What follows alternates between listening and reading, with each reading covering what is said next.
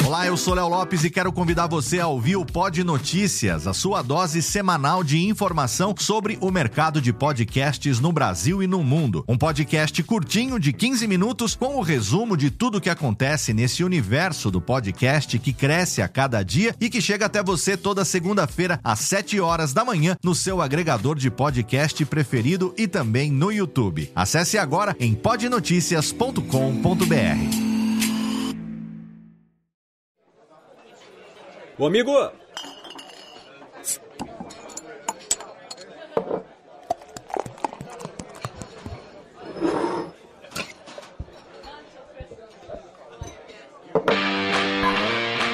Pegue um copo, abra uma cerveja e fique à vontade. Radiofobia, o podcast para quem gosta de cerveja.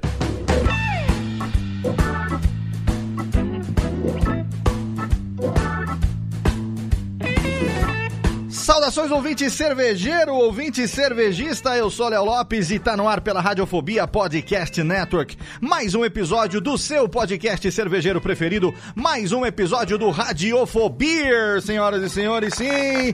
Quero muito mais palmas aí, Rubens e Jorge, porque hoje nós temos aqui um convidado especial pra gente falar sobre um tema que é uma constante na vida dos nossos amigos cervejeiros. Afinal de contas, todo mundo sabe que essa vida de fazer cerveja é ficar aí com a boca enfiada lá no tonel, tomando muitas brejinhas, É tirando, isso. tirando foto com fãs, explicando do que se trata, enchendo o bolso. Cadê, Tênica? Os pequenos ticlins, ninguém trabalha, puta vida de bebum, será que é isso mesmo? Vamos desmistificar, desmistificar hoje, eu, que eu nem tô bebendo, hein? O glamour cervejeiro hoje, nesse episódio do Radiofobia, que eu tenho aqui ao meu lado, diretamente de Tijuana, no México, nas, nas nababescas instalações do Covil de los Bandoleros, meu amigo John e meu amigo Calote. Salve, pessoal. Salve, galera. Mais um Beleza? Radiofobia. Estamos aqui hoje com um convidado especial que eu sei que vocês trouxeram, trouxeram aqui, convidaram pro, pro programa de hoje, porque se tem alguém que entende de glamour é ele, né? Exatamente. Pra abrilhantar o nosso podcast hoje, a gente chamou um grande amigo, também conhecido como o Gordelício do mercado cervejeiro. Ah, Ele que já passou por várias etapas dos empreendimentos cervejeiros aí, e vários momentos do mercado. Já vendeu insumo para cervejeiro caseiro, já organizou evento de cerveja, fundou com amigos uma das primeiras cervejarias ciganas daqui de São Paulo. E fez tanta coisa que já cansou já tá até pensando em outras coisas. Ele que é o André. Seja bem-vindo. Muito obrigado. André, seja bem-vindo diretamente lá da cervejaria urbana. Delícia urbana, hein? Puta que varada, hein? Lá do Jabroncos. Altas, altas brejas. é, e vamos saber um pouco a respeito disso, porque, ô John, se tem uma coisa que vocês têm em comum, que você estava me falando aqui, na preparação aqui da, da pauta do programa, é história pra contar, né? Ah, Principalmente Exatamente. história que desmistifica essa coisa de que vida de cervejeiro é a puta de uma zona, de uma farra, negócio é, é só contar as moedinhas, nada disso, né, cara? Que ninguém sabe, todo, é, é- é o típico exemplo do programa de hoje, daquele ditado que é todo mundo vê as pingas que eu tomo, mas ninguém vê os tombos que eu levo. Os tombos que eu levo, exatamente. É muito tombo, por vários motivos. Quando a gente começou a fazer cerveja em casa, a gente comprava insumo com, com o André, com, lá, a gente ia no QG da Urbana, no, no, no- um QG secreto, difícil, de difícil acesso. Era e boca, daí né? a gente já ouviu umas histórias dele falando, é, falando, ah, reclamando carinhosamente de, de tudo e de todos. O pessoal acha mesmo que essa vida de vocês é, é só ficar tomando cerveja e não fazer mais nada, é isso? Ah, acho, até, até nossas mulheres acham, né? Com certeza. As mães, né? Os amigos, pais, todo os mundo que amigos. chega e fala, não, essa vida é fácil, né? Só ir lá provar cerveja no tanque, beber, ir no bar. Nossa, você tem que fazer um monte de. eh, ir no bar todo dia essa semana, todo, todos os dias essa semana. Nossa, que difícil a sua vida. Que nem um dia desse eu tava num. Eu fui ajudar o meu irmão a levar um equipamento lá. E o, o rapaz para quem a gente tava levando, não sei por que chegou nisso o assunto, mas eu falei que eu ia ser juiz de um, de um evento agora no começo do ano. Aí ele falou, ah, legal, mas daí você tá treinando todo dia, assim, pra... ele, tipo, tinha entendido que eu ia competir, assim, sei lá, a quantidade de cerveja que eu conseguia beber. Eu tô treinando, tô tomando que nem um louco diariamente pra ser juiz. Deu uns 30 litros pra eu tomar em casa hoje. Eu... Quanto... É muito louco, né? Porque a família fica com essa sensação muitas vezes de, pô, o cara vive no bar. Até os amigos falam assim, putz, eu falo, essa semana, nossa galera, trabalhei até às 11. Aí os amigos olham pra mim, riem e falam, hã? Trabalhou, sei. Essa é a fama que a gente tem. É que a gente já tinha uma fama de fracassado antes, né? Então daí junta uma coisa com a outra. Quando, quando a gente estava é, fazendo, é, co- começando a cervejaria, começando a vender cerveja comercialmente, o, o André ele já ele fazia a própria distribuição da cerveja. A Urbana tinha uma distribuidora própria, né? E a gente sempre pensava, poxa, vamos fazer a nossa distribuição, é possível, né? E daí teve uma época que a gente distribuía os barris, é, os barris de chopp da Roncaloto, e a gente fez uns cálculos. é, é, a gente passava é, 60% das horas úteis do mês no trânsito entregando barril, ou indo pro lugar entregar barril, ou voltando é, com barril vazio. E, e essa. é, já vou contar aquela história do. Do, do de meu uma carro. entrega que demorou mais do que deveria, né? É, eu, eu, eu, tava, eu tava com o meu carro. A gente entregava no carro pessoal, né? No Aham. carro do dia a dia. A gente colocou dois barris de- da, da Vingança, da Minômeres Vingança. Tava feliz da vida. Era a que- primeira entrega naquele cliente, né? É. Feliz da vida que vendeu dois barris dessa cerveja, que é uma cerveja que a gente já falou outras vezes, que a gente gosta bastante e tudo mais. Aham. É, a gente chegou no, no, no bar, tranquilo. Você estacionou bem na frente Eu do bar. estacionei bem na frente, tinha umas pessoas assim, a gente falou assim, pô, legal, vamos chegar, já descer os barris, as pessoas vão perguntar que cerveja que é, vão querer tomar. Daí eu, eu é, tranquei o carro com a chave dentro. A gente saiu do carro e daí os vidros começaram a fechar e eu tentei colocar a mão dentro do carro, eu não consegui pegar a chave. Fechou o vidro na sua mão, É, nossa, deu errado. foi, foi, um, foi o começo de uma longa noite, porque a gente tava no fim da tarde entregando esse barril, esses dois barris, e daí o, o dono do bar falou, pô, legal vocês chegaram, onde é que tá o- o- os barris? Daí eu apontei pro carro. Pô, legal, pode pegar. Eu falei, então, é, a gente tá sem celular, que acabou a bateria, e Não, sem chave tinha bateria reserva. ficou dentro do carro. Ah, é, um ficou trancado dentro, né? O meu tava sem bateria e o seu que tava com bateria e a, e a chave tava tudo dentro do carro. Nossa. Nossa, é, e daí a gente ficava é, tentando ver com as outras pessoas do bar se alguém conhecia algum chaveiro pra conseguir abrir o carro. No fim, a gente foi até um chaveiro perto lá do bar. É, foi. Tava fechado. Tava fechado. Daí a gente ligou pra casa do chaveiro, o cara falou que ia demorar pra chegar. Como é que a gente resolveu as histórias? Chegou o chaveiro e abriu. Ele enfiou aquelas bolsinhas de ar que abrem a porta, dá uma entortadinha de leve. Ah, basicamente a gente pagou. A gente pagou. Coisa que vocês podiam ter feito vocês, né? Não, a gente é, pagou pô. pro, pro chaveiro o, o, o lucro do, do barril que a gente tava entregando, né? Nunca se, Ah, acha, nunca se acha um arrombador de carro quando se precisa, né? Então é foda, né? Você pedir um freela, ô, faz um freela aí que eu te dou uma breja, irmão. né? Mas nada, não acontece. não, né? não. Ô, não, Ca- ô, foi- Calote, mas nesse dia você tava só distribuindo, já tava na última da rodada, então já tava meio pra lá? Ou tava sóbrio Não, pra fazer o RP? Super, super sóbrio e, e- e a gente só tava cansado do trânsito mesmo. Não, mas foi, foi acho que era a primeira entrega, assim. eh, Na verdade, era a única entrega do dia. Então a gente falou, vamos chegar perto do bar abrir, assim a gente já vai entregar, já vai engatar o barril, já vai beber, já vai ficar todo mundo feliz, né? E f- foi justamente o É contrário. uma das coisas que as pessoas não, não, não acreditam, mas a gente provavelmente bebe menos hoje do que a gente bebia na época que a gente não trabalhava com cerveja. É verdade. Sim, isso é um fato. É, é, é aquele negócio do, tipo, faça alguma coisa que você... Trabalhe com algo que você ama e você vai passar a odiá-la, né? É. Trabalhe com o que você ama e você não amará mais nada. Você vai, você vai trabalhar pra caralho e vai perder até o que você ama se fizer desse jeito. Transformar o hobby em trabalho é uma. uma- Mas, o, o André, você passou aí por, por vários momentos do mercado cervejeiro, né? Então, eles citaram. Os meninos citaram que no começo, quando eles começaram a fazer, você vendia o insumo pra cervejeiro caseiro, né? Tem É, eu experiência. uma... É, experiência em organização de evento. é, você fundou junto com os brothers uma das primeiras cervejarias ciganas de São Paulo. Então, assim, é, conta um pouco pra gente dessa, dessa experiência de quem tá aí há tanto tempo é, passando por. Se tem uma coisa que é, tem certeza que já passou, foi por perrengue nessa vida, né? Acho que é basicamente só isso, né? Nesses últimos 10 anos. Eu, eu sempre trabalhei em banco, né? Trabalhei uns 15 anos em banco. Aham. E chegou uma época da vida que eu achei que não, não era aquilo lá que eu queria trabalhar. E eu já estava bem envolvido com o mercado cervejeiro. E dei um chutão, né? Tipo, falei pra minha esposa que tava saco cheio. É, a gente já, eu já tinha com outros amigos um- montado um, um negocinho, a Urbana no caso. E a gente tinha alugado uma casa, porque minha esposa tinha expulsado a gente de casa. e é, como a gente começou a fazer uma cerve- cerveja um pouquinho, no volume um pouquinho maior, Ah, né, que a gente até vendia cerveja para os amigos, para casamentos, esse tipo de coisa. A gente tinha um, um preço melhor e aqui em São Paulo não existia uma loja de, de insumo ou site, qualquer coisa no gênero, é, que conseguisse entregar para o pessoal daqui. A gente resolveu montar a lojinha. Na época Certo. era só em Campinas, né? Tinha era só o Campinas. Landini em Campinas e o pessoal da WE lá no Rio Grande do Sul. Então É. era, era embaçado comprar. E foi, acho que foi uma das piores decisões da minha vida.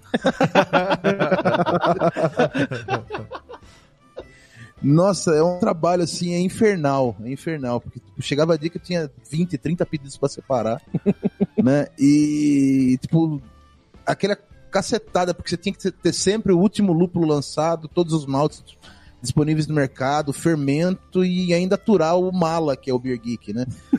O cara perguntando tudo, tipo, tudo ele. Procura no Google, cacete. Eu também não tinha um cara.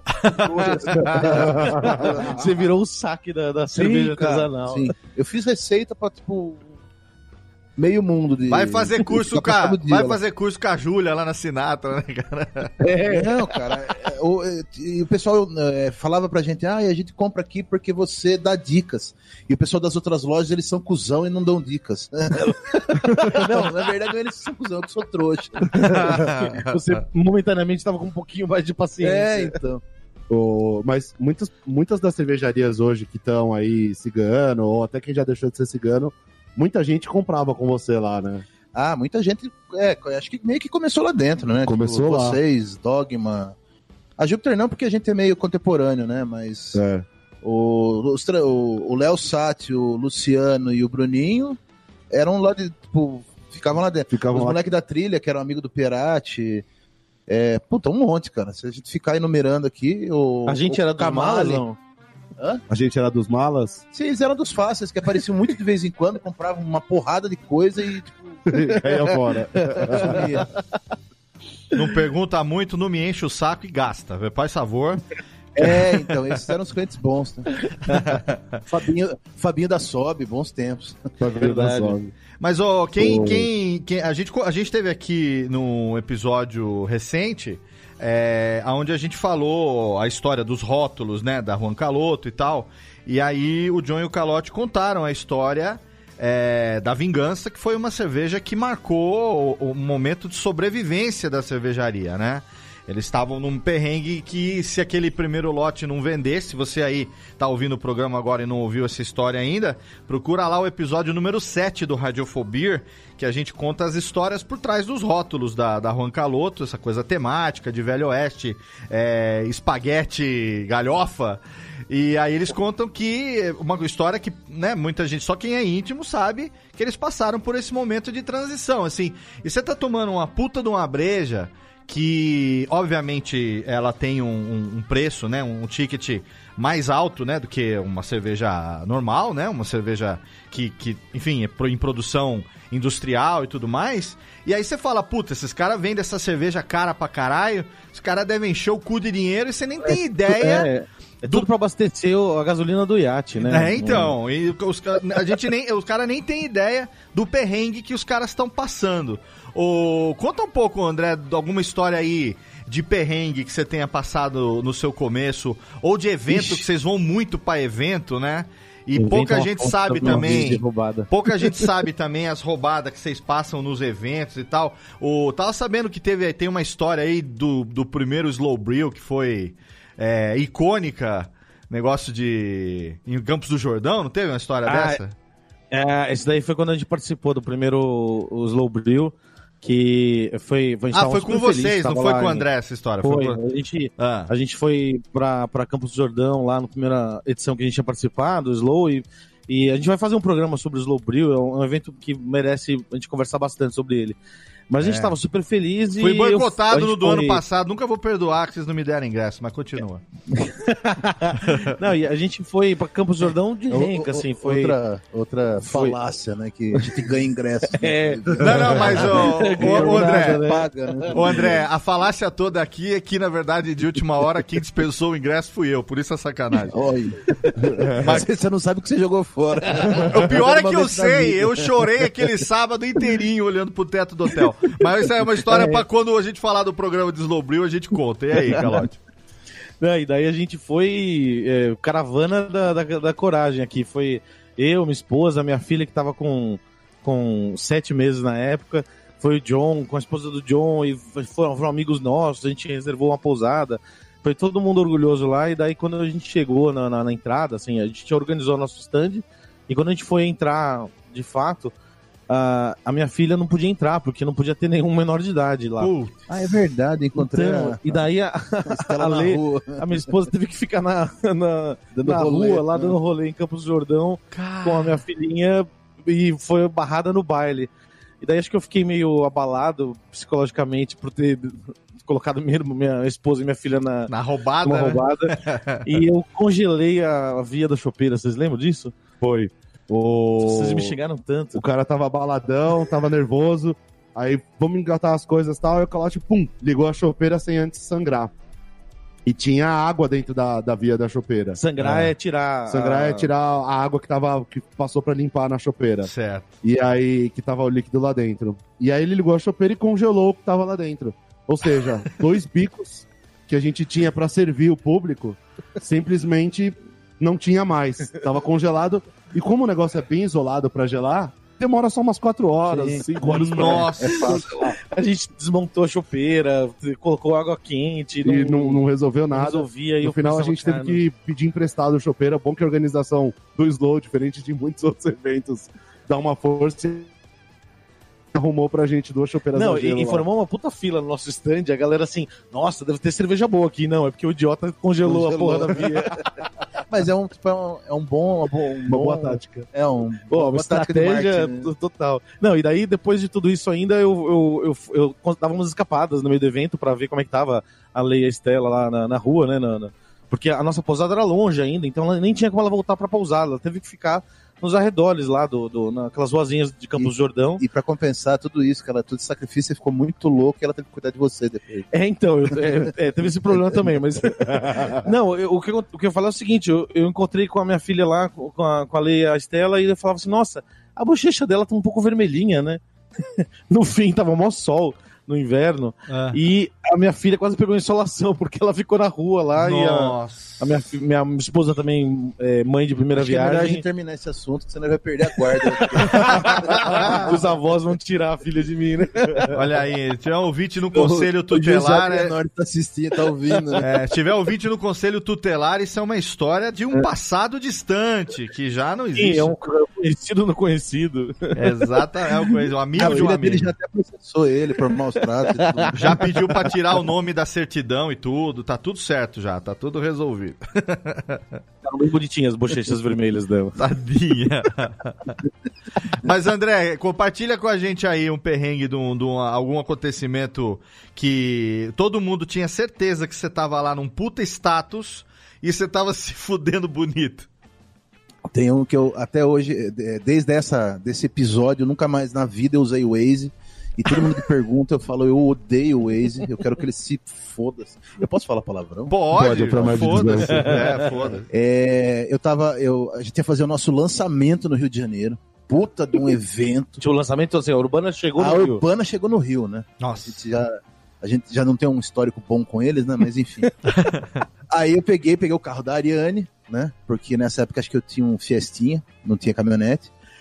E enchi de cerveja que assim, deve ter ficado um dedo do- da lataria pro pneu. Aí pega a estrada, né? Tinha que chegar às 7 horas da noite em- lá no, no, no bar, que nem existe mais, era um bar bem legal, que eu nem lembro mais o nome também. Su- Cerveja Social Clube, acho. Acho que é isso. Ah, do Vinícius, né? É, do Vinícius. Nossa versão Social Club. Sim, cara, gente boa pra cacete, por sinal. Gente boníssima. E, e fui indo lá pro, pro Rio de Janeiro, aí numa altura lá do, do caminho. É, tinha um acidente na estrada. E a Waze sugeriu um uma rota alternativa pro acidente. Puta, já vi tudo.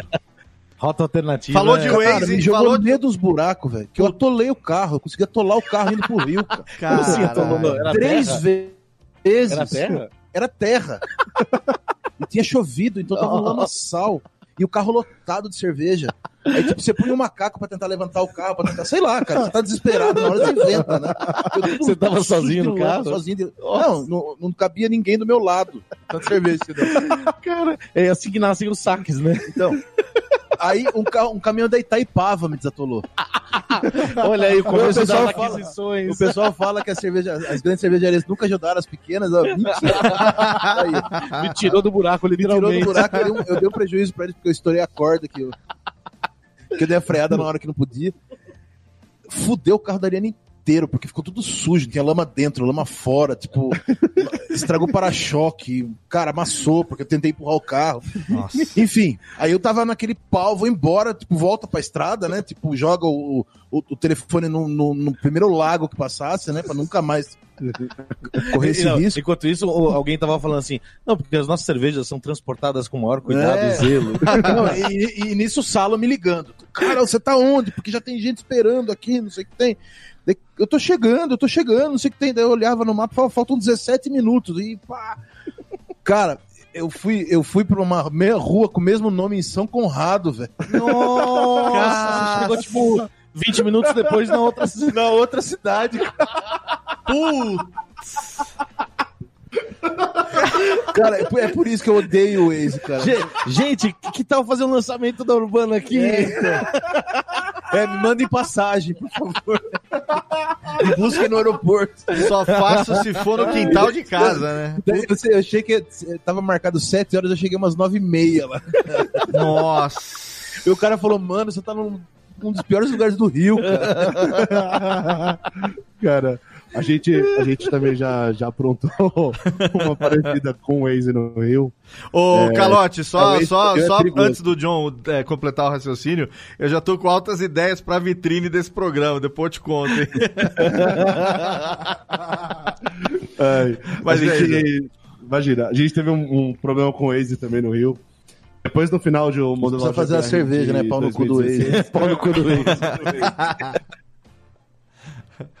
Ele me ajuda pra caramba, mas no Rio de Janeiro já tomou umas, umas invertidas. Ó, nele. podia fazer a- uma- um rótulo da Juan Caloto que ele tinha um burrico chamado Oasi ou qualquer coisa assim. e aí, E aí o Asa é um cara, é um burro mal, e né? ele, só é, empaca, né? e ele matava o burrico, ou o burrico tomava uma breja e ficava muito louco. Alguma coisa assim podia rolar, hein? Tem, É, tem, tem já uma cerveja aí. É, Aliás, teve, teve dois casos do, do Rio de Janeiro, né? Da, da mesma viagem. Teve a ida e a entrega lá. Puta, foi, foi, férias, galpão, foi né? é, férias frustradas, porque evento é uma fonte de, de, de perrengue. Nossa. Até quando o evento é bom, é, é, é um perrengue. É um perrengue. Evento, eles deviam, eles deviam fornecer, tipo, a a inscrição, os crachás e duas lâminas de gilete, né? Cortar os pulsos no meio do evento. Eu sugeri o suicídio do Didi, É, assim. A cerveja tem que ser um pouco mais cara por causa do adicional de insalubridade, né? Pra limpar, é, pra, é, Pra pra limpar começar, o sangue também do, do, do, do stand. eu e o Calote, a gente foi participar do Mundial do LabR de 2016 e a gente ainda estava trabalhando nos nossos empregos, né? A gente conseguiu uns, uns dias de folga lá pra conseguir. De folga nada, eu tava trabalhando na estrada. É, a gente A gente- foi Lembra? meio, meio a meio, né? É. Liberado. E aí a gente saiu daqui de São Paulo. é, o evento ia começar a montagem do stand às 7 horas da manhã de uma quarta-feira. É. Aí a gente saiu daqui na terça-feira, 3 da tarde. O que acontece é que a gente passou perto da marginal. Não, E o carro aí- tava lotado, carro assim, tava lotado de, de novo. A gente levando chopeira. barril, um monte de cacareca, Taça, assim. boné, não cabia camiseta. nada no carro, só ia John. voltar tudo, só que vocês não sabiam, né? É, exatamente. E aí a gente tava lotado o carro pra levar todas essas coisas. E quando tava pra entrar na marginal, tinha uma blitz. Não. E aí a Blitz parou a gente. E antes de viajar, o que, que eu fiz? Eu entrei no banco e fui ver se tava tudo certo. A documentação do carro, né? Às vezes esquece e tal.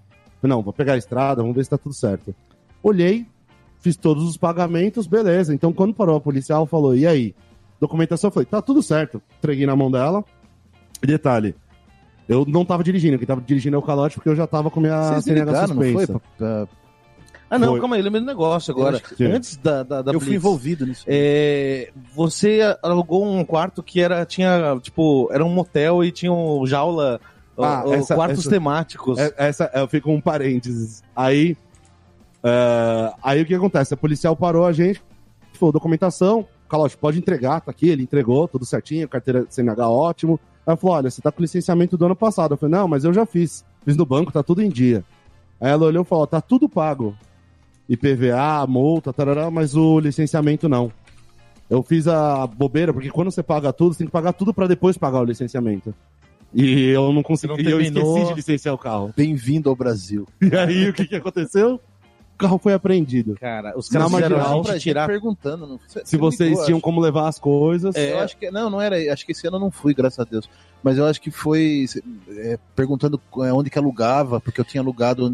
É, É, porque a passado. gente ficou, a gente teve que tirar todas as coisas do carro, assim, e parecia carro de, de, de palhaço, sabe? Quando não para de sair gente, não parava de sair barril, chopeira, mala, caixa de Os policiais estavam copo. com dó da gente. Os policiais ficaram com dó.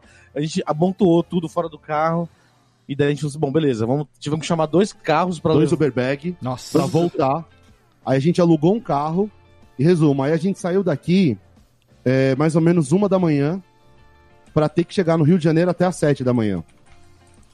A gente E- virou a noite, não. aí a gente virou a noite na estrada, alugou um carro, foi até o Rio de Janeiro, montou o stand. Não, isso, a, a- a- na cabeça a continha já vai, né, aparecendo assim os números do prejuízo, né? Porque você fala assim, eu acho que. Você já saiu de São Paulo no prejuízo. É, né? você fala assim, não, esse evento não é se empatar, mas é um investimento na marca, daí começa assim, em multa, beleza. Tchim. Maior depois- do mercado. Aí só vai pegar o carro no, no pátio depois de cinco dias. Aí, depois, O aluguel do, do, do, de um Aluguel carro, um carro novo. cinco dias, aí... enfim. E aí, pra completar, o que que acontece? O hotel que a gente tinha pegado perto do, do evento, ele era um motel antes. Na realidade, ele continuou sendo um motel. Hum. E aí eu falei pro Calote, eu falei assim, Calote, então, é, o cara, eu liguei lá no motel, no hotel para confirmar, só que como a gente fez a reserva muito tempo antes, eles viraram um motel. Então assim, mas não tem problema, tem um quarto no- reservado pra gente. O site do... do E aí do, o do- site tinha vários quartos temáticos. Tipo, tinha sala Egito, sala sadomasoquista. E aí a, a sala assado, na televisão, né? a sala assado tinha, o quarto assado tinha um, uma gaiola. E eu falei pro Calote assim, Calotão, a gente vai ficar nesse quarto aqui, mandei o quarto da gaiola. E aí, ele foi a viagem inteira acreditando. E como a gente passou por todo esse perrengue, eu esqueci de desmentir. Então a Eu mentira tava continuou. desesperado, porque eu falei assim, cara, Até a hora que a de gente tudo, a gente vai dormir dentro de uma jaula, tipo, com Caraca. roupas de couro. No final das contas, era um motel, ainda continuava, mas ele tinha feito quartos de hotel pra Olimpíada. Então, eram Ah. todos quartos novinhos e Cara, tal. a então, única alegria foi- dessa, dessa epopeia foi chegar e não, E não ter ser o quarto sábado. algemado. Cara, já, e Não, a, gente pra... chegou, a gente chegou Ah. bem na hora já da montagem. Tipo, então a gente, a gente chegou da viagem, depois de mó périplo, daí já precisava montar o stand. E, é puta, eu lembro que eu, né? a, a primeira coisa que eu peguei, fui descarregar o carro, eu caí no chão com um monte de, de caixa de taça, quebrei já um monte de taça quando a gente chegou. Tem, dá pra pôr um glossáriozinho assim depois no, na edição assim do programa? Glossário do quê? Périplo. É, plériplo. É, o que eu falo palavras bonitas. Bonito, né? A gente põe tecla SAP depois do podcast. Agora é nova, novo feature 2000 2020. Pra, pra o, próximo, gravar. o próximo convidado pode ser o o professor Pasquale, né? Professor Pascoal, exatamente. Por aí, périplo, é o que a gente faz. E no final, começou o evento, a gente trabalhou aquele dia inteiro. A gente somou, a gente ficou mais de 40 horas sem dormir em seguida, assim. Nossa, foi um plériplo. Foi um périplo enorme. Cara, tudo graças ao energético Putz, que a gente tomou litros e litros pra poder ficar acordado. Agora. E, Ah, fala. e aí, pra fechar com chave de ouro, o evento foi, aconteceu, como todos, muito divertido e muito prejuízo. e no final, a gente ia deixar umas latas pra um- de uma cerveja colaborativa que a gente tinha feito com o pessoal da Duas Cabeças, né? E aí eles passaram o endereço lá e a gente foi entregar no galpão. Nossa. E, e na volta a gente se perdeu ali perto da via amarela, e a ve- linha amarela e linha vermelha no Rio Lugar de bom, Janeiro. lugar bom, né? Pra Nossa. se perder. Puta, lugar. E a gente entrou num lugar chamado. Comunidade, Vila São João, alguma coisa assim, né?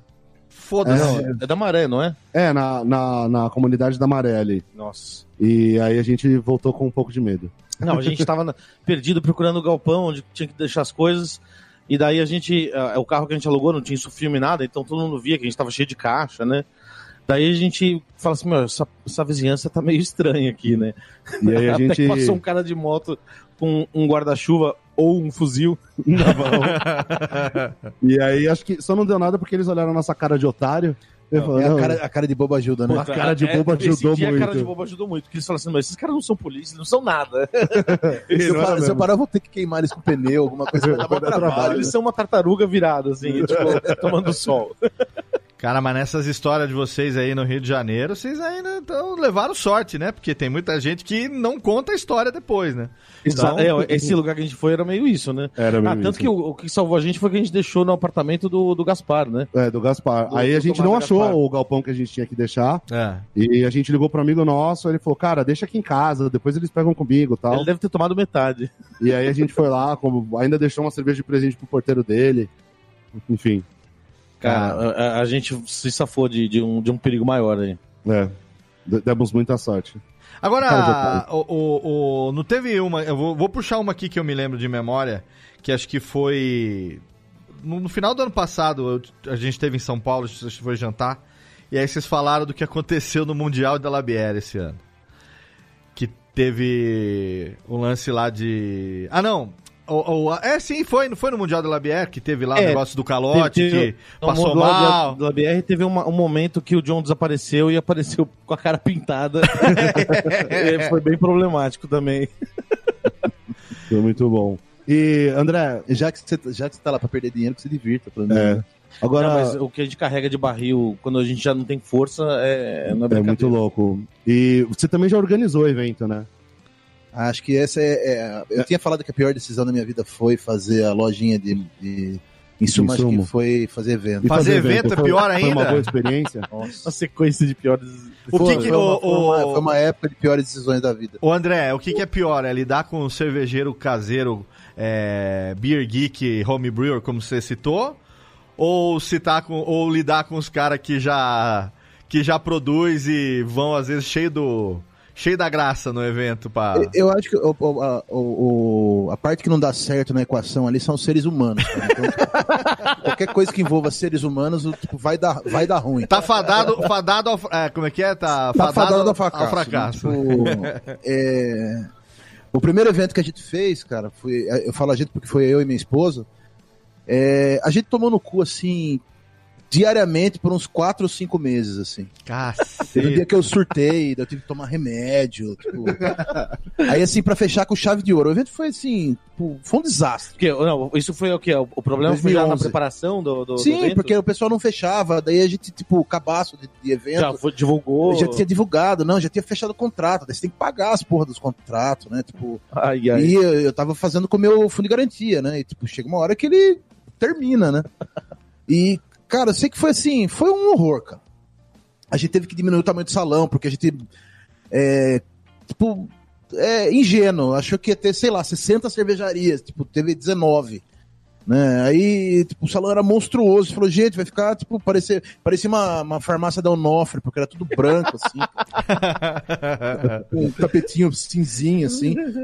Daí o. o se pra, pra encerrar mesmo, pra falar assim, nunca mais na sua vida faça isso, eu não ouvi esse conselho que a novo. vida me deu. É que a, É, vida, eu- a vida fala baixinho. né? É, não, não, não foi baixinho, cara. Foi um tapa na cara, assim, ela enfiou o braço inteiro no meu cu, assim, e eu não me liguei. Eu esqueci de contratar o ca- a caçamba de lixo, cara, para um evento de 4 mil pessoas. Mas não produz lixo. Não, tipo, 16 toneladas de lixo, assim. Aí eu, trouxa, que tinha pago a equipe de limpeza, e dentro do escopo da equipe de limpeza era limpar e descer com o lixo para caçamba. Como não havia caçamba, o lixo foi sendo armazenado numa sala, dentro do, do, do salão de eventos. que ia ser utilizado para um evento farmacêutico, velho. Nossa, cara, que surpresa. Tipo, ó, entra aqui nessa salinha, o cara abre Não, a porta. eu entrava, tinha uma montanha. de lixo. Não, que escorria. Tipo, tinha, um instante tinha servido costelinha barbecue, cara. Escorria aquela merda daquele molho. Até hoje eu não sei comer barbecue por causa desse evento. o chorume. O churumezinho, você já tava misturando com cerveja azeda, assim. Tava aquele. E, e como foi a solução disso? É, eles me deram. Tá, um- até, aquele, hoje. aquele cestinho que você usa pra tirar lixo de casa, assim? Sabe, tipo, dois sacos de lixo? Aham. Daquele lá pra eu tirar 16 toneladas de lixo. Caralho. Eu passei domingo fazendo isso, cara. Nossa, cara, isso é muito glamour. Eu descia... Isso é muito Não, e glamour. o mais legal, o mais legal, lá no Frei Caneca, o salão de evento fica quatro, quatro ou cinco andares do- da, da porta da doca. Então eu tinha que esperar o elevador com a cestinha de lixo. Cara. Aí eu entrava, descia. Você teve muito tempo pra pensar em todas as besteiras. E eu fiz de novo, velho. No ano seguinte você fez Eu de fiz novo. de novo. A vida falou assim: eu quero que você se foda. Ó, eu vou colocar você 12 horas recolhendo um lixo de 16 Pra toneladas você poder pra pensar, ver se você entende. não é pra você fazer evento. E eu fiz de novo, cara. Não, a vida falou assim: eu quero que você se foda muito. Mas muito.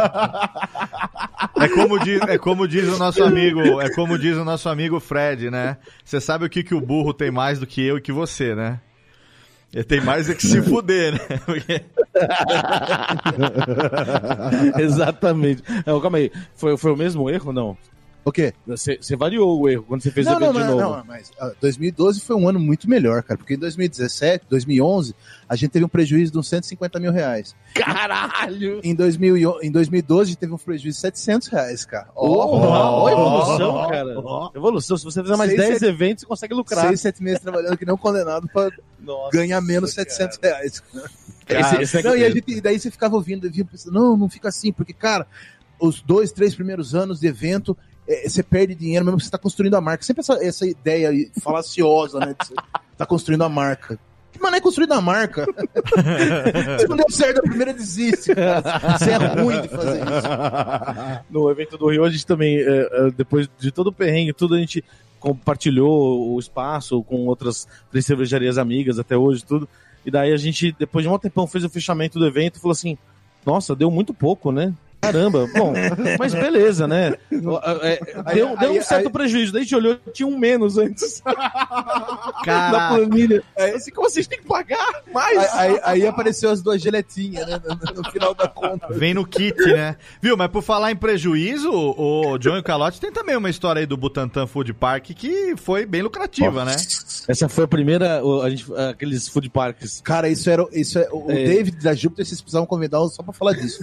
Entrar em evento furado, cara. Impressionante. Você olha pro evento e nossa, que bosta. Você olha assim, Júpiter vai participar. Você fala,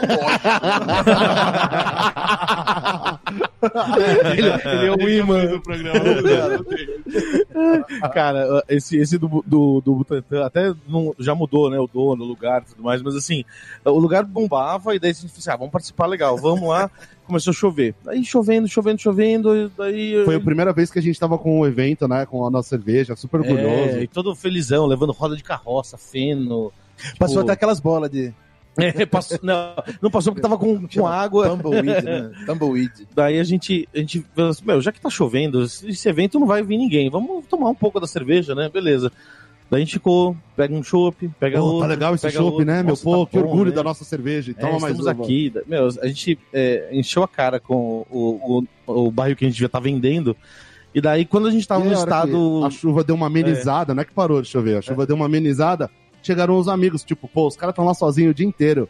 Vamos lá dar um apoio pros caras. Não, e o evento encheu também, porque É, começou a vir gente, tinha um né? monte de gente que fala, não, vamos lá, porque gastronomia, blá, blá, blá, os food trucks estavam começando nessa época. E daí, assim, o é um evento... outro negócio super bom também. É, dá outro programa também. Meu, o evento lotou e a gente não tava em condição de cobrar nada. A gente só serviu o chopp e dava risada. Daí a gente foi o primeiro prejuízo significativo da, da grande corporação Ancaloto. Cara, Primeiro de muito, né? É, é o prenúncio.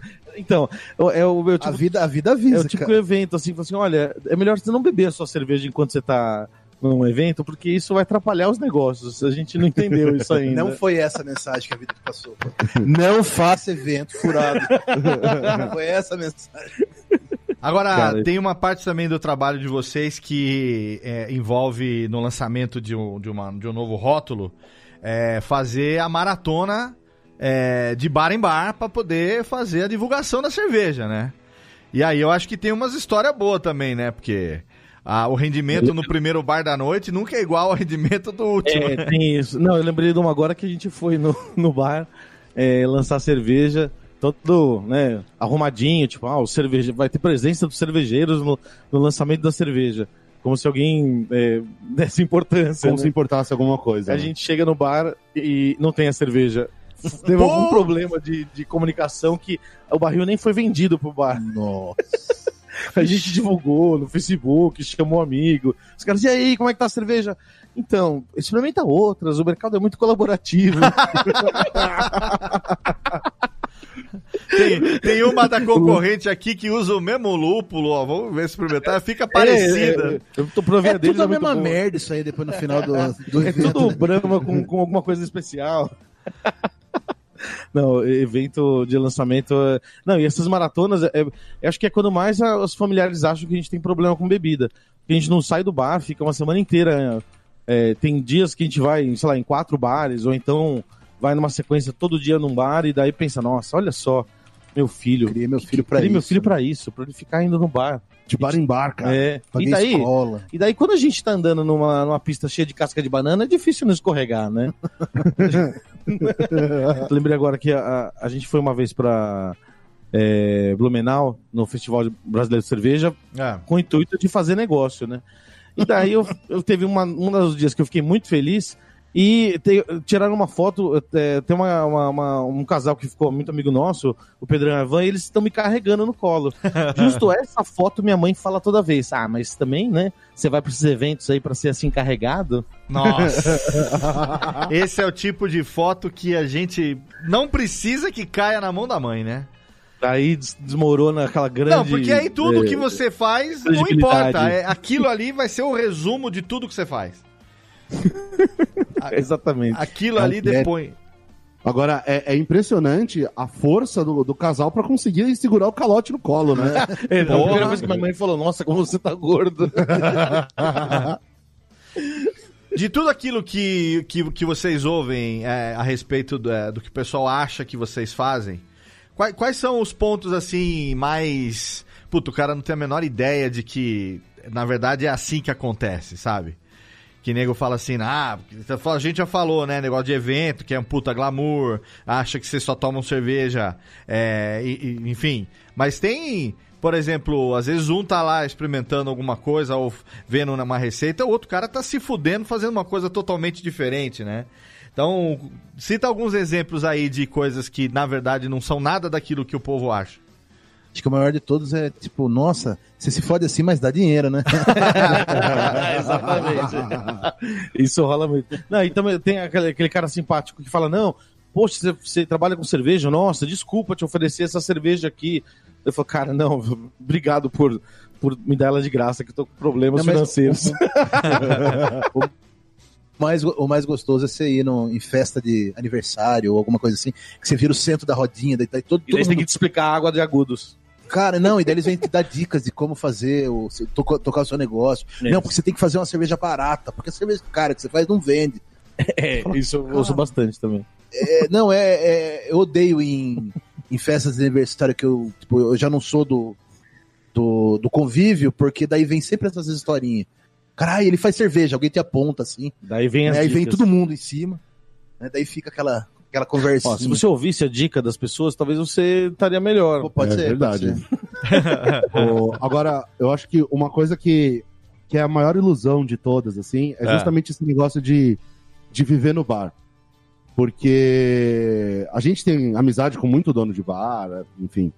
Mas, querendo ou não, acaba se tornando um trabalho, né? É e, chato. e aí, assim, puta, eu quero às vezes tomar com o dono do bar, mas nem, não é no bar dele, não é com cerveja artesanal. Eu quero ir num outro lugar, num outro negócio, porque se torna trabalho. E é muito louco, porque as pessoas falam assim, pô, mas que legal. Não, realmente é legal. A gente É, gosta a, do ambiente. a gente vive, a gente vive num, num, num, num mercado que é geek, né? É. Então a gente acaba virando, tipo, personalidades desse mercado, né? Sim. Então é chato, cara. Você vai, você entra no lugar, vem nego falar com você, sabe quem você é, não sei Não, o que mas tem. isso, isso eu não acho Ah, chato. eu acho chato demais. Isso eu não acho chato.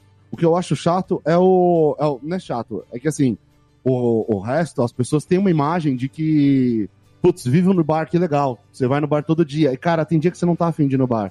Tem dia que você tá afim de ficar em casa, assistir um Netflix. Hoje a gente tá no bar é, e tá analisando, né? Tipo, a cabeça É. não, não, não você não relaxa. Você fica vendo, comparando preço, é, pensando em estratégia de alguém, XPTO, ou, ou conversando sobre alguma coisa do mercado. Vendo a velocidade que sai a cerveja. É, né? é como, sei lá, sei lá, eu fico Você imaginando vai chacoalhar o barril toda hora pra ver como tá o é, barril. quanto que tá um crítico de cinema ou um diretor que tem que. Como é que eles conseguem desligar pra ver um filme sem ficar analisando tudo, né?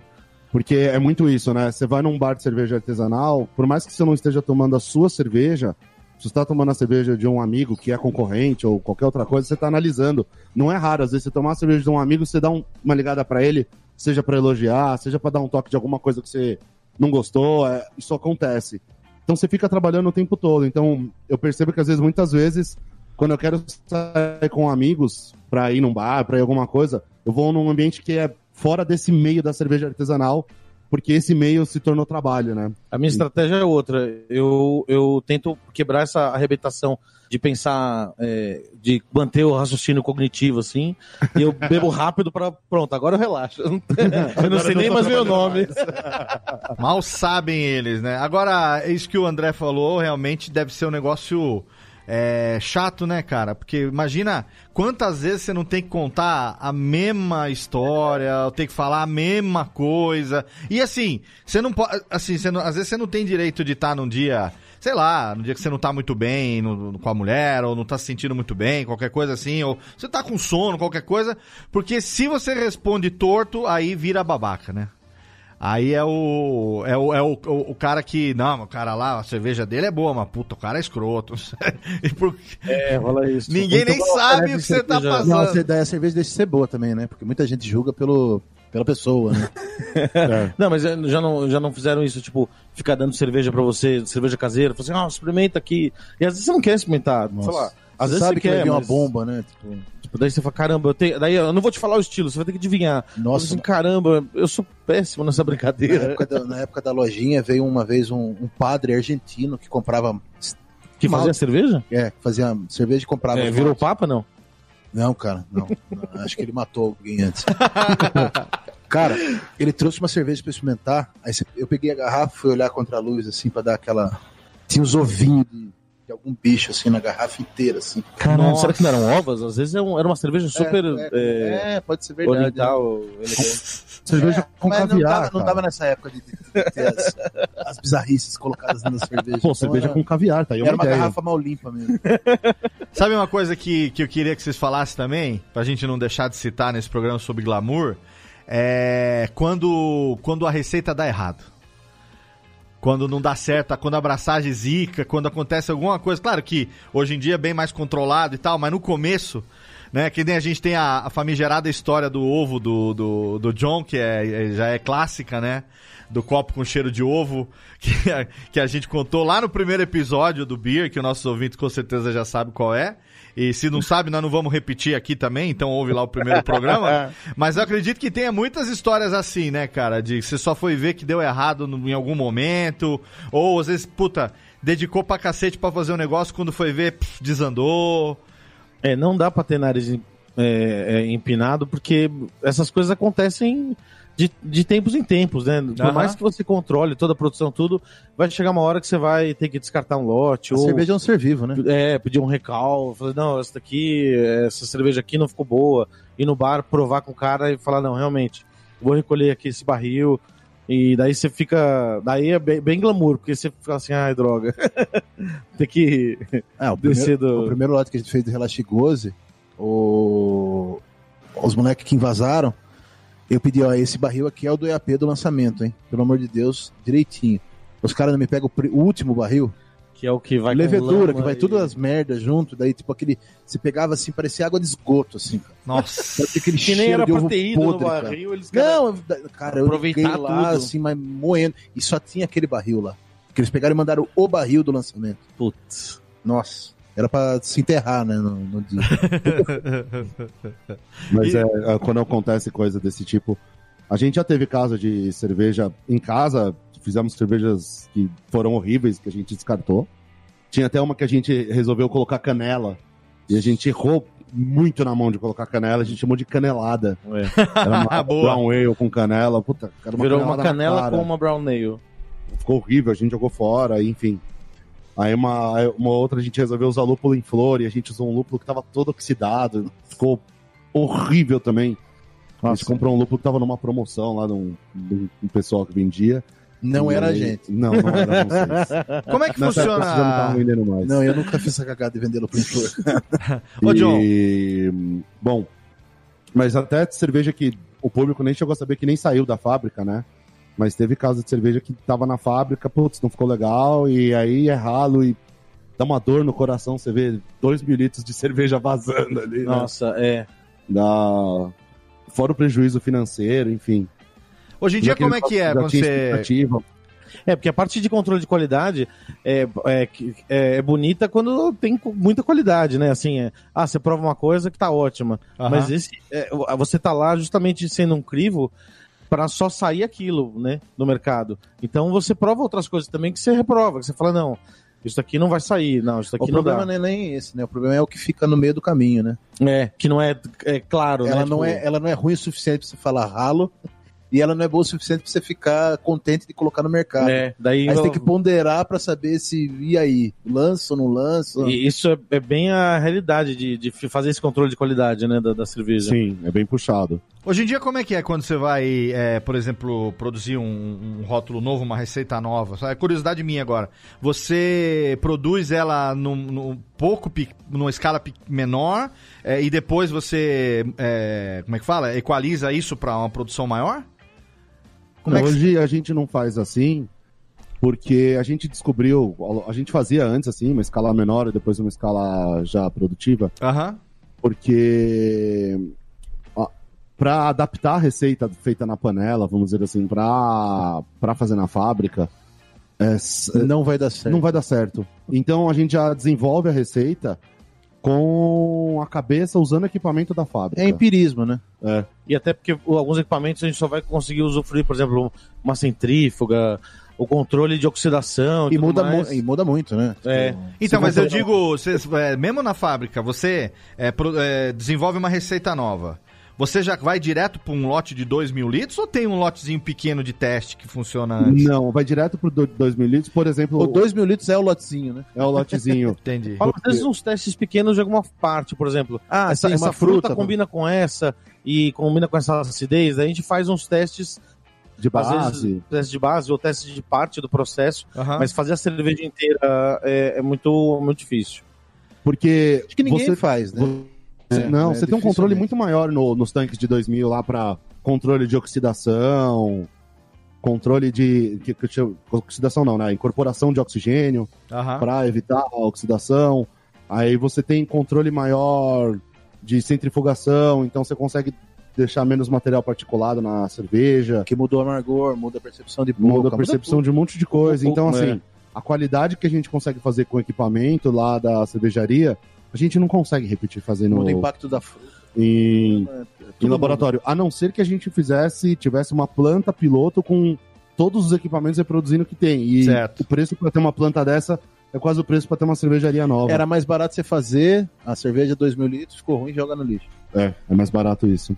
Tem o que faz o, o- o- a avaliação ao longo do processo e, e o final de falar libera o mercado ou não, ainda mais é, significativo. Porque se a gente fosse recusar um lote teste de, de 50 litros, ia ser muito mais fácil, né? Agora, é, recusar um lote, por mais que seja pequeno para as pro- proporções da indústria, de 2 mil litros, é um negócio que você. Para falar. né, a- É, a 20, gente não 30 mil reais, né? é, a gente não fica tipo igual o César, assim, com o dedinho pra cima ou pra baixo. é, é um- é uma, é uma, são reuniões tensas, assim, reuniões é, concentradas, de falar, não, e aí, legal, ficou legal, ficou bom. É, e- normalmente pro descarte tem que ter tido um, um, um- um problema de, de- Não é porque a receita não ficou legal. um né? problema de é, um, é, contaminação. é um problema de produção mesmo, É. né? Tipo, teve uma contaminação, o, o fermento não se comportou legal, teve uma interação errada lá do, da fruta, enfim. É, mil, mil variações, variantes, né? Sim, que sim, pode. tem, que ter, tem, que Tem que ter algum defeito um- claro, um, né? problema. Ela tem, a cerveja tem que ter um problema. Ela não pode ser só ruim. É. Ruim Não. é culpa é sua. a Exatamente. É sua. É um erro de projeto, né? Sim. É. Ô, Aí a- um erro de projeto, se você quiser É, descartar, a gente fala- falando isso como, como, como cigano, né? como fazendo, porque como a gente produz em outras fábricas, né? Então se é um erro de projeto, por exemplo, a gente fez uma receita e não ficou gostosa, mas ela tá dentro da, da especificação, vamos dizer assim, Uhum. aí o problema é nosso, e aí se a gente não quiser lançar, a gente que banca tudo e joga fo- fora e tudo mais, né? É, por exemplo, é, só citando um exemplo, é, pêssego é uma fruta que tem muito enxofre na casca por causa dos fosfatos lá, dos, dos é, pesticidas que são usados. E dependendo se, o, se o, o- a pessoa que faz a polpa tira a casca ou não, isso aí impacta na cerveja, que dá aquele puta cheiro de ovo podre. Exatamente. Isso é culpa do, do, do- cervejeiro, é culpa de quem fez a receita, tá no risco. Né? Se a cerveja ficar uma merda, ficar cheia de ovo podre, a culpa é sua, não é do processo, não é da Não. cervejaria. Porque se você liberou esse insumo, né? Tipo assim, ó, é, eu escolhi esse insumo, esse fornecedor, pode colocar no tanque. É, Por isso que a escolha de fornecedor também é super importante, né? É, ó, parece glamour assim, ah, vamos na fábrica, né? É, vamos lá pro- resolver as coisas. Parece que é uma- um passeio, mas na verdade é, envolve várias decisões. Você falou glamour. Normalmente é tenso. né? Aliás, Porque- você falou glamour, eu lembrei, eu lembrei de um momento que eu levei um tapa na mão do glamour cervejeiro. ah, verdade. A gente contou isso não? O- não, acho que não. contou. O, de uma cerveja que a gente fez com a Urbana mesmo, colaborativa. É verdade. A Bandoleiros Urbanos. Lembra que ela ia a Cacau? Aham. E aí eu fui na Zona Cerealista, que é uma região aqui em São Paulo, pra quem não conhece, que vende grãos e vende muito material de gastronomia, assim, né? É. Muito focado nisso. É gourmet, né? É gourmet. Fala. É, só que assim, é centrão de São Paulo, então é. O negócio é lotado, uma Sim, galera. é, um, é um périplo pra ele. É um périplo, é muito, é muito complexo. Aprendeu, hein? E aí, eu cheguei lá e na minha cabeça eu tava num, num vídeo promocional do Masterchef, assim, Ou sabe? então aquela propaganda do, do- dos Do- sanduíches do Mac. Do signature do. McDonald's, que O cara lá, os ingredientes. o cara que a Sony escolhe o ingrediente, cheira o ingrediente antes de escolher. Aí o que, que eu fiz? Eu cheguei lá, eu falei, tem nibs de cacau aí? Aí o cara tem? Tá aqui. Aí Ele abriu um- uma, uma caixa cheia de nibs de cacau. Cara, não tive dúvidas. Eu, eu fiz exatamente igual a cena do comercial. Eu fui com as duas mãos, enchi de nibs de cacau e fui cheirar, assim, levar o nariz pra cheirar. No que eu fui fazer isso, o cara deu um tapão na minha mão e falou assim: Ô, tira a mão, cara, não pode pôr a mão, não. Acabou o Aí eu falei, acho que não tem glamour aí. Eu falei, não, mas eu queria cheirar. Ah. Falou, você pede. Aí o cara pegou com uma pazinha nada glamourosa, pegou com um- uma conchinha assim, botou três grãos na minha mão e falou assim, ó, prova aí. Tava se achando o Eric Jacan. Tava se achando o É, Eric Jacan dos lúpulos ali. Jacan. Selecionando os ingredientes. Ah. Eu fiz uma cena linda, cara. Levei na mão, assim, falei, nossa, tô na Alex, que eu Alex queria, agora eu- Atala na plantação de trufas, todo trufadinho. Ah, a É. gente fez uma collab também com, com a Cerola. Eu lembro que na- a gente tava degustando, ah, numa degustação guiada num bar, né? E daí um cara levantou a mão, pô, vou fazer uma pergunta. Como é que foi que vocês colocaram a cerola? Vocês é, colheram a cerola? Meu, o cara achou que a gente tava tipo, com aquelas roupas de camponesa, colocando as cerolas numa cestinha pra depois jogar na cerveja. Foi, escolhendo, selecionadas foi, as é, acerolas. a gente vê a cara de decepção dele quando a gente falou assim, não. Eu é, liguei pra Juliana da Demarque, né? é, exatamente. E Eu comprei a polpa. Eu escolhi um fornecedor de polpa bom, a gente fez esse, essa triagem e colocamos. Daí o cara, tipo, murchou assim na hora. Aliás, até explicando pro, pros ouvintes que, assim, é, existe uma série de regras para você poder produzir cerveja, regulamentações do Ministério da Agricultura, de vários órgãos de saneamento. E o pelo Ministério da Agricultura, você não pode usar a, a fruta inteira, ela tem que ser processada. Aham. Então, É, ela precisa ser processada porque ela precisa ter um laudo, né? Ela exatamente. precisa ser laudada. Então, você precisa ter o laudo E ou você mesmo faz esse laudo, ou você vai ter equipamento para fazer o laudo do suco dessa fruta. Com a nota polpa, fiscal e tudo. Com e tudo. Ou então, Procedência. E... você tem, comprar a nota fiscal da fruta. Comprar não, até a nota fiscal Comprar da nota fruta fiscal, que você você comprou. compra no Largo 13 lá. Cara, a, a- a burocracia acaba com o romantismo, né? Então você tem que saber da onde que veio a fruta, qual é o fornecedor, ter o laudo da fruta, e depois você vai processar, tirar o laudo do processado.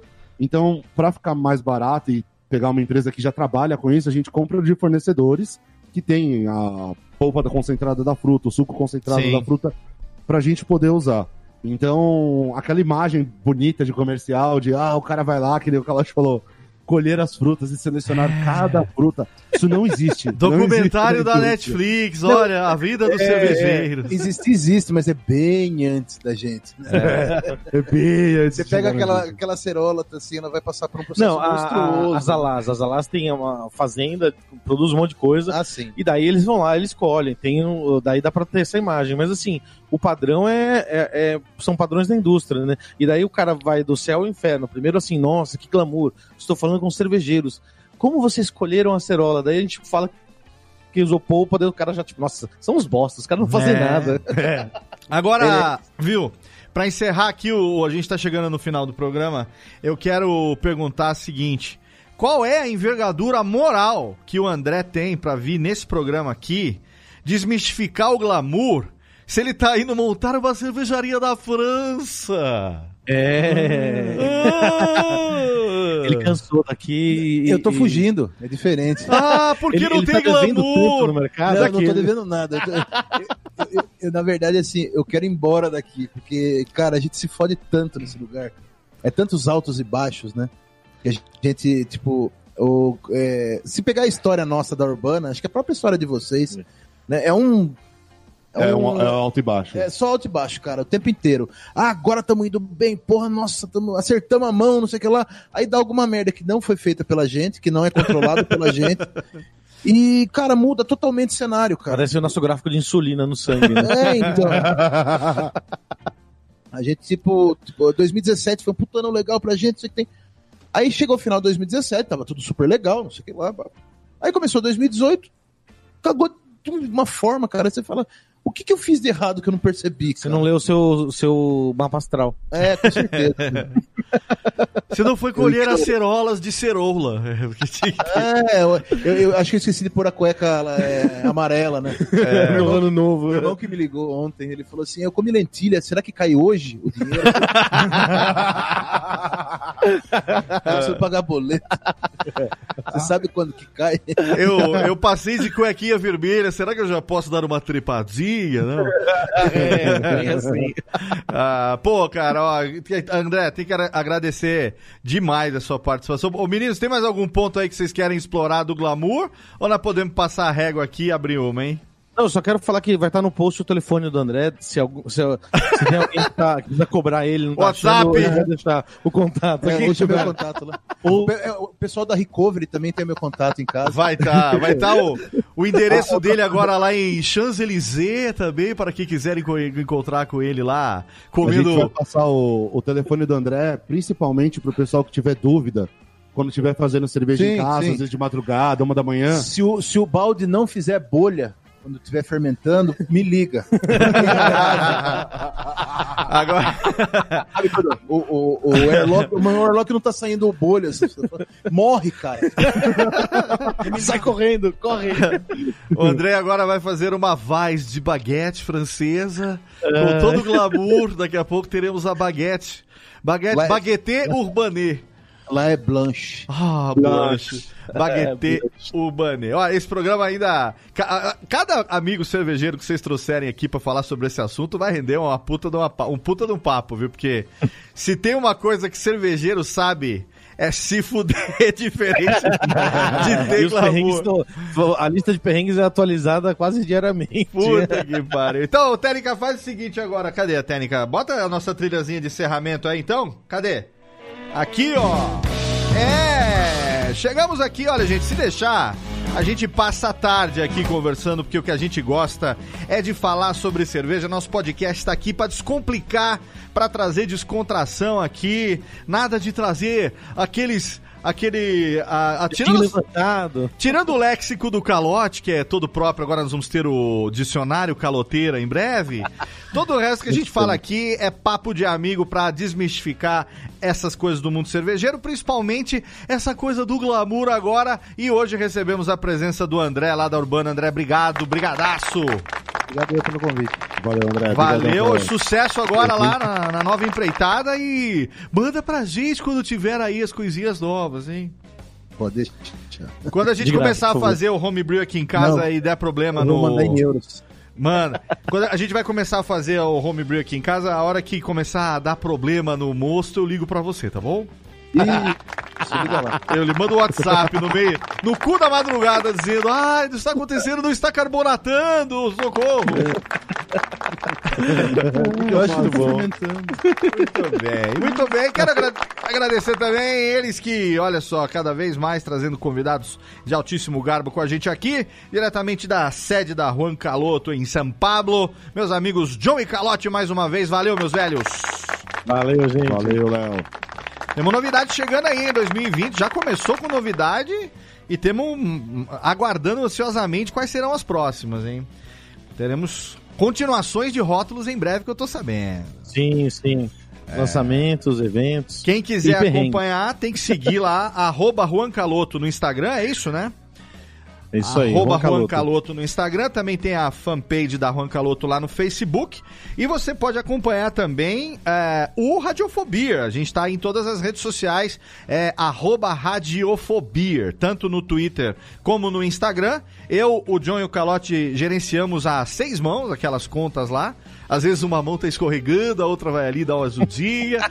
A gente bota ali os stories dos programas, as participações em eventos. Acompanha lá o arroba Radiofobia nas redes sociais. Tem também a nossa fanpage lá no Facebook, que é facebook.com barra Radiofobia. Todo post aqui, quando tem uma curiosidade, quando tem alguma coisa, a gente coloca também os links lá na postagem. Se você tá ouvindo pelo aplicativo, pelo Apple Podcasts, o Spotify, ou agregador da sua preferência, talvez você não saiba, mas o Radiofobia, ele é publicado na Radiofobia Podcast Network e a gente tem um site lá, radiofobia.com.br barra podcast.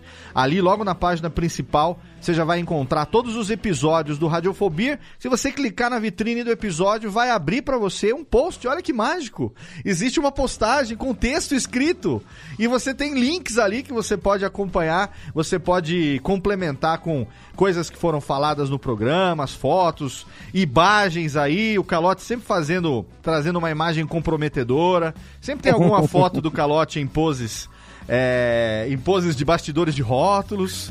Você pode acompanhar. E o Radiofobia começa 2020 em altíssimo astral. Esse ano, esse ano teremos novidades e teremos também participação em eventos. A gente vai ampliar essa coisa do glamour e do se fuder, fazendo gravação nos eventos também agora. Como se já não bastasse o Agora trabalho. saber como que é legal. É. Eles falaram assim: "Hum, Léo, não é só apresentar programa e tomar cerveja, não. Vai ralar com a gente lá. Vamos gravar programa no meio dos eventos. E é isso que vai acontecer. E você vai ouvir a gente com certeza daqui a duas semanas. Mais um episódio do Radiofobia no ar. Obrigado pelo seu download, pela sua, audiência- eh, pela sua audiência. Você sabe, se for dirigir, não beba. Se for beber, chama nós. Se for menor de 18, você pode ouvir o podcast, mas não pode beber ainda. Então, responsabilidade em primeiro lugar. Daqui a duas semanas tem mais um. Abraço na boca e tchau. Falou, galera.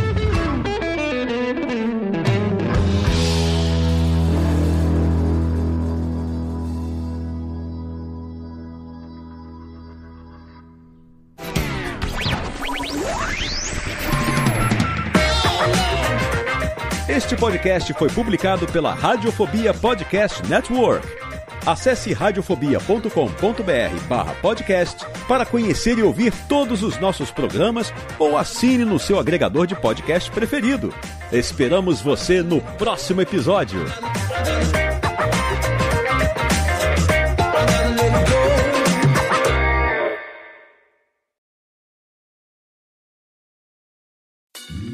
Oi, eu sou o Antônio Viviani e quero convidar você a ouvir o nosso podcast Voz Off. Desde julho de 2017, eu e meu amigo Nicola Lauleta temos o prazer de conversar com as grandes vozes do rádio, da TV e da publicidade do Brasil e trazer suas histórias até você. Se você, como nós, é apaixonado por locução, acesse vozoff.com.br e acompanhe nossos episódios aqui na Radiofobia Podcast Network.